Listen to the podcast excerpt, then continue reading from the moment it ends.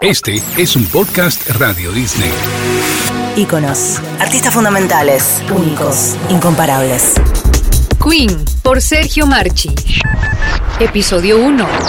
Dios salve a la reina. Esta es una historia basada en hechos reales. Cualquier parecido con la fantasía es por lo fabuloso de esta historia.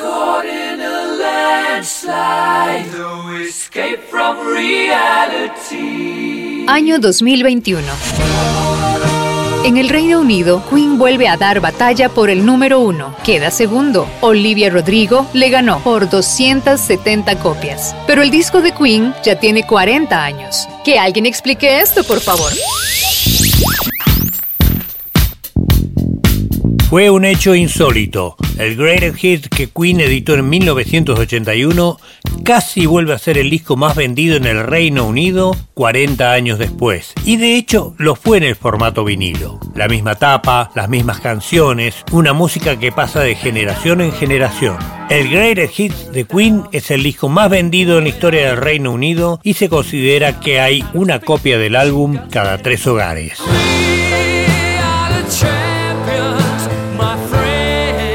Y eso no es nada. En Estados Unidos habitó los charts durante 400 semanas, lo que equivale casi a 8 años de permanencia. El clásico Greatest Hits de Queen es uno de los discos más vendidos de todos los tiempos. 25 millones de copias en todo el mundo. Y es solo uno de los grandes éxitos de la banda inglesa, a lo que hay que sumarle los discos de estudio, los discos en vivo y otros compilados absolutamente diferentes. Si es por estadísticas, Queen es una de las bandas más exitosas de todos los tiempos. Se calcula que han vendido entre 200 y 300 millones de copias de sus álbumes. Pero también hay una verdad artística que encontramos en sus canciones y que es inapelable.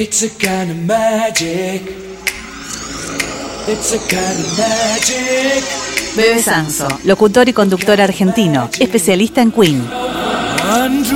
El fenómeno de Queen es difícil de explicar, pero a la vez hay elementos que hacen todo bastante simple. Están las canciones. Y son canciones que vienen siendo apreciadas, gustadas, reproducidas, programadas en radio, en televisión y, en cine desde hace cuarenta y pico de años. Entonces yo sospecho, como suele pasar, no es una comparación entre bandas, pero sí en la utilización, como suele pasar por ejemplo con los Beatles, que hay varias generaciones que nacieron escuchando eso, de alguna manera se les metió, o porque los padres lo escuchaban, o porque sonaban en la radio, o porque sonaban en la tele, o porque sonaban en el cine, y cuando en algún momento ahí de tu vida hay alguna canción que eh, te llega especialmente, quizás ahí es donde ahí hacen clic muchos y entran a buscar, bueno, de dónde sale esa canción, y quién es esa banda, y qué otros discos tiene, y en ese sentido la película tuvo un efecto tremendo.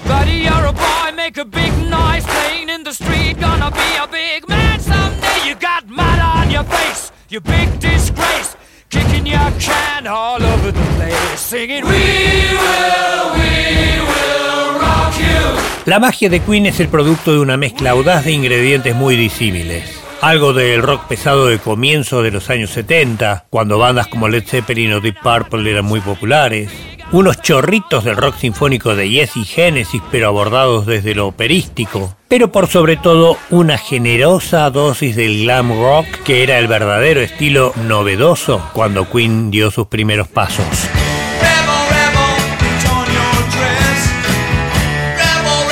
Queen tuvo los tres ingredientes mágicos desde el comienzo de su carrera, pero como todo aprendiz de brujo, tuvo que aprender a manejarlos. No fue una tarea fácil, pero sí que fue divertida. Y una vez lograda la fórmula, no hubo quien pudiera detenerlos.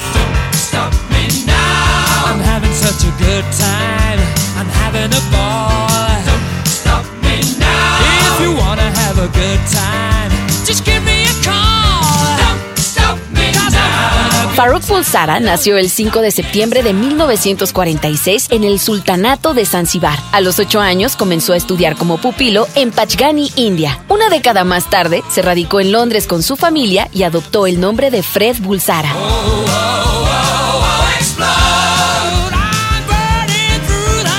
Freddie llegó al Reino Unido en el año 1965 y sufrió un shock cultural. Los Beatles eran reyes, los Rolling Stones eran príncipes y la música marcaba el ritmo de aquel tiempo frenético. Brian May ya tenía una guitarra que él mismo fabricó con la ayuda de su padre y tocaba en el grupo The Others. Dos años más tarde formó Smile junto a Roger Taylor que estudiaba odontología. Smile pudo grabar un disco, pero el público no le devolvió precisamente una sonrisa. Freddy Bulsara estuvo muy atento a la carrera de Smile y finalmente se unió a la banda, pero impulsó un cambio de nombre y sugirió uno muy atrevido, Queen. Las risas de Roger Taylor y Brian May cuando Freddie Mercury les dijo ¿por qué no nos llamamos Queen? se escucharon hasta en Australia. Pero ambos sabían que llamarse Queen era tan temerario como universal, corto y reconocible en todo el planeta. Solamente hacía falta poder reemplazar al bajista que se les perdió en el camino. Demoraron casi un año hasta hallar a John Deacon, un estudiante de electrónica muy callado. Pero cuando tocaron con él se dieron cuenta de que era la persona correcta. No hicieron falta palabras.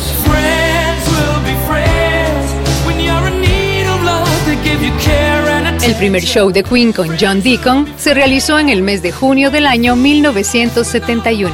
Solamente hubo 80 personas.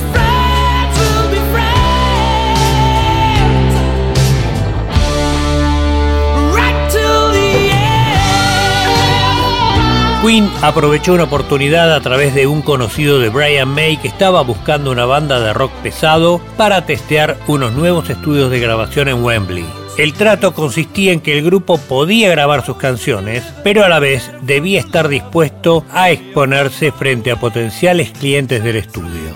Las grabaciones que hicieron allí fueron rechazadas por varios sellos, pero dos clientes se interesaron en Queen.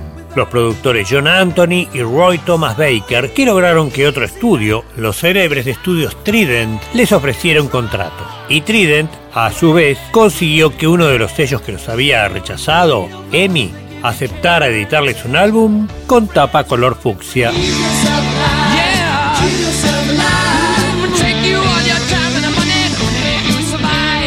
Técnicamente hablando, en términos de venta, el primer disco de Queen fue un fracaso. El simple no llegó a los charts y el álbum tampoco. Pero en las presentaciones en vivo, el grupo sorprendía por el despliegue impresionante de Freddie Mercury. Esa buena reputación les dio oxígeno para grabar Queen 2 en las mejores condiciones técnicas y con una tapa en blanco y negro inspirada en un retrato de Marlene Dietrich.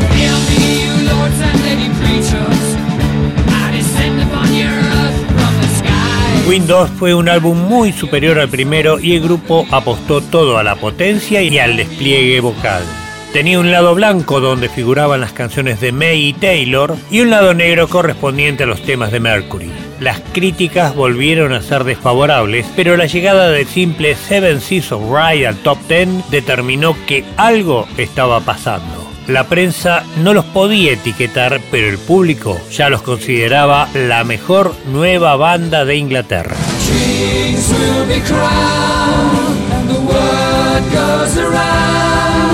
En 1974, Queen se embarcó en una gran gira por Estados Unidos hasta que Brian May se puso amarillo. Una hepatitis fulminante lo obligó a volver a Inglaterra y condenó al grupo a varios meses de inactividad. Pero Queen sabía que quedarse quieto podía ser fatal y comenzaron a diseñar un tercer disco, Sheer Heart Attack.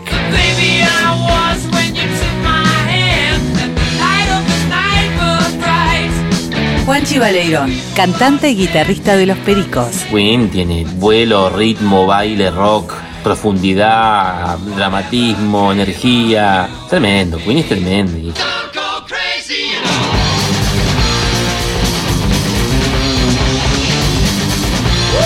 Podría decirse que Queen entra en la edad dorada con Sheer Heart Attack, el disco en el que finalmente todos los elementos encuentran su lugar. Killer Queen, el primer simple escrito por Freddie Mercury en una noche, llega al número 2 del Reino Unido y se convierte en el primer top 10 en Estados Unidos.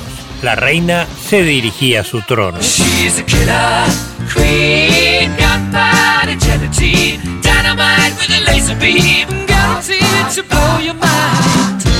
1974 fue un año milagroso para Queen, pero había algo que no estaba funcionando. John Deacon pidió un adelanto a sus managers para alquilar un departamento e irse a vivir con su flamante esposa. Le dijeron que no, mientras los mantenían a los cuatro integrantes con un sueldito de apenas 50 libras semanales cuando el grupo valía mucho más. Queen se había convertido en una manía en Japón, pero todavía les faltaba ser profetas en su tierra. Las cosas iban a cambiar, y mucho. Los primeros en volar serían sus managers.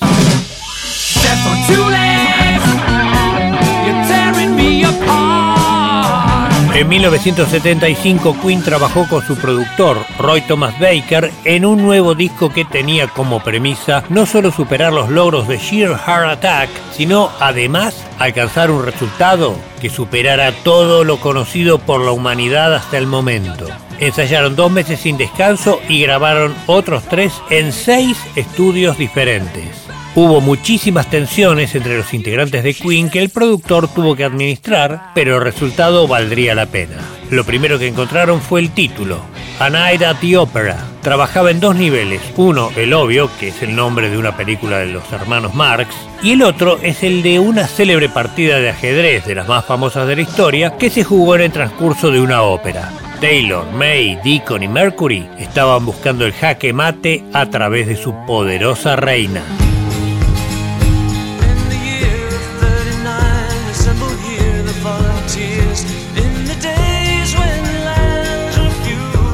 En Night at the Opera estaría lleno de sorpresas. Además del ya reconocido rock potente de Queen, habría canciones como esta, 39, con sonoridad country cortesía de Brian May. El disco también tendría tubas, trompetas, caños de escape, referencias bíblicas, temas para ukelele y hasta una canción del rubro automotor escrita por el baterista Roger Taylor, que sería el lado B del próximo simple.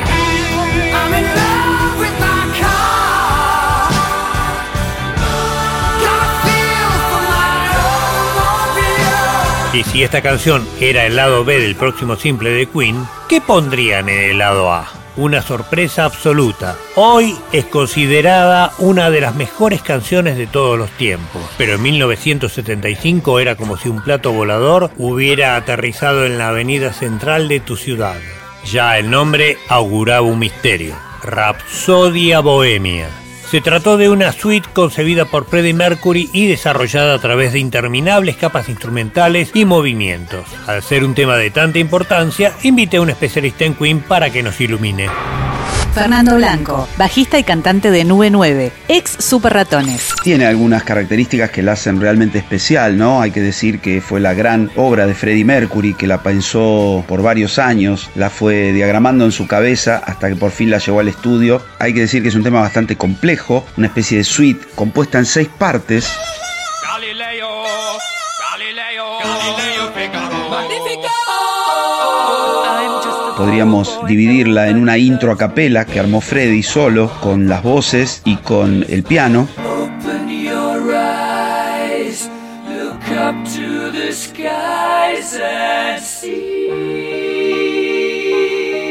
Después viene la parte de la balada, la parte tal vez más recordada de la canción, la parte del mama.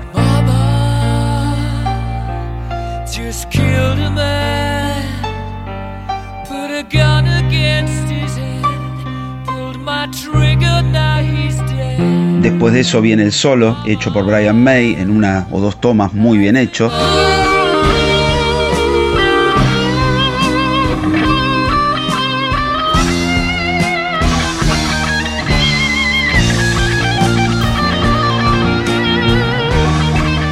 Después viene el segmento de ópera, otra parte muy original, hecha por gran cantidad de voces. Ahí los muchachos trabajaron durante días y horas metiendo varias tomas de voces.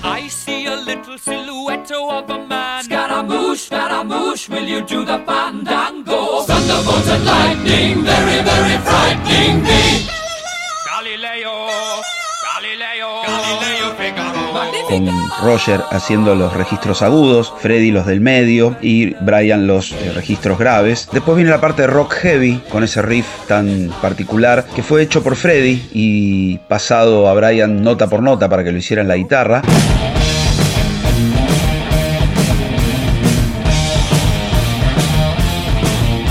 Y por último la canción termina con una coda que evoca un poco la balada, ¿no? donde todo se tranquiliza y da final a la canción.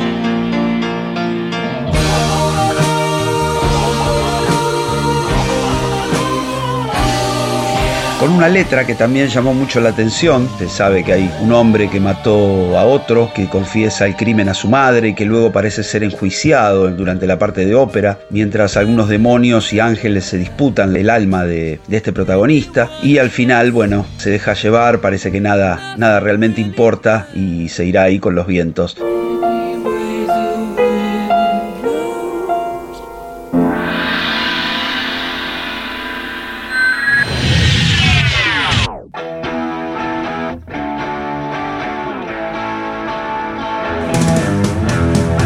La compañía grabadora le dijo a Queen que Rhapsodia Bohemia no podía funcionar como simple de ninguna manera. Era una canción demasiado larga y demasiado compleja. Originalmente duraba 8 minutos y lograron editarla a casi 6. Entonces, Freddie Mercury hizo una trampa. Se la hizo escuchar al DJ radial Kenny Everett que le dijo va a ser un número uno durante siglos. A propósito, Freddy le dejó una copia y le pidió que no la difundiera, sabiendo que era como dejar una bolsa de caramelos frente a un niño. Everett la puso en su programa de radio dos días más tarde, Rhapsodia Bohemia explotó y así Mercury forzó a la compañía a editar el simple. El resto es historia. En el próximo episodio, ¿cómo mantenerse en el trono? El punk ataca, la reina se defiende y cambia el juego. Queen por Sergio Marchi en Iconos, un podcast Radio Disney.